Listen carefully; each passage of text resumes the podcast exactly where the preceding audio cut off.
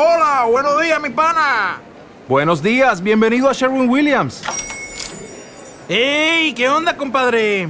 ¿Qué onda? Ya tengo lista la pintura que ordenaste en el ProPlus app. Con más de 6.000 representantes en nuestras tiendas listos para atenderte en tu idioma y beneficios para contratistas que encontrarás en aliadopro.com. En Sherwin Williams somos el aliado del PRO.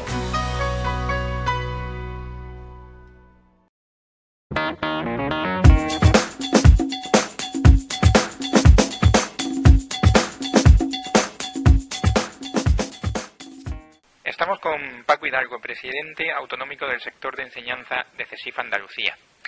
Paco, hoy nos hemos encontrado con la sorpresa de que en el boletín oficial de la Junta de Andalucía, el BOJA, ha sido publicada la oferta de empleo público docente con las mismas plazas que inicialmente había previsto la Junta de Andalucía previamente a la salida del Real Decreto Ley a nivel nacional que recortaba la tasa de reposición. ¿Cuál ha sido la reacción de CESIF esta misma mañana al ver el boletín oficial? Bien, la primera reacción es ponernos en contacto con la, con la consejería para ver si qué normativa estaban aplicando eh, para hacer la oferta de empleo público. Eh, la consejería nos dice que aplica la Ley de Presupuestos Generales de Estado del año 2011 y que, por tanto, eh, ateniéndose a que en esta, en esta ley de presupuestos la normativa eh, establecía un 30% de tasa de reposición, pues resulta que consideran, eh, nos confirman, que la convocatoria pues es totalmente legal. Nosotros también queremos tener nuestro informe jurídico y he solicitado la, esta misma mañana, a primera hora, a la, informe, a la asesoría jurídica de CESI que nos haga un informe para ver la legalidad o no legalidad de la convocatoria atendiendo a los tiempos en que se publica.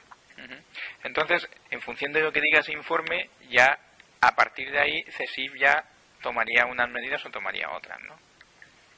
Bien, queremos primero confirmar, eh, repito, que la convocatoria está dentro de la normalidad y para que no se susciten, como fue el año pasado, eh, temas de, de este índole y debates políticos ateniéndonos a esa, a esa duda legal.